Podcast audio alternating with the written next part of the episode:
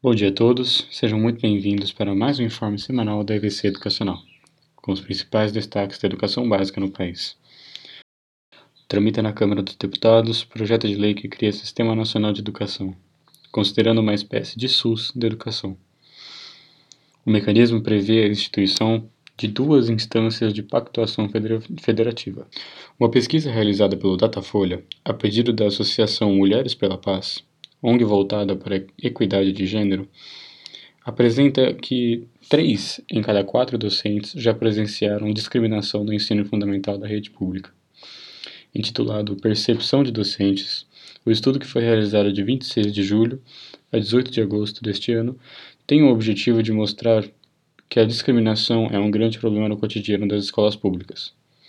Entre os principais pontos estão que 74% dos docentes já presenciaram atos ou falas discriminatórias contra alunos e alunas, e que 53% já presenciaram casos de evasão escolar de estudantes após serem vítimas de discriminação.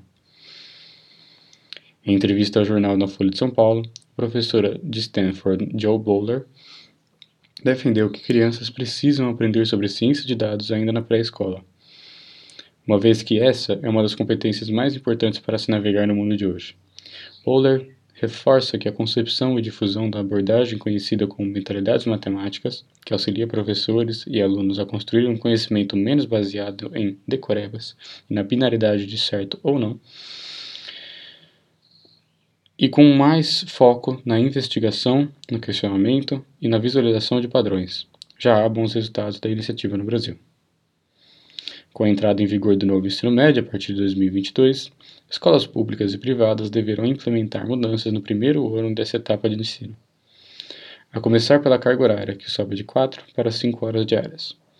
Além do mais, cada estudante poderá montar seu próprio ensino médio, escolhendo as áreas nas quais se aprofundará. Todas as disciplinas existentes hoje no currículo pedagógico deverão ser oferecidas segundo as diretrizes da Base Nacional Comum Curricular, aprovada em 2017 com o início do ciclo previsto para 2022. Por hoje é só, tenha um ótimo final de semana e até a semana que vem.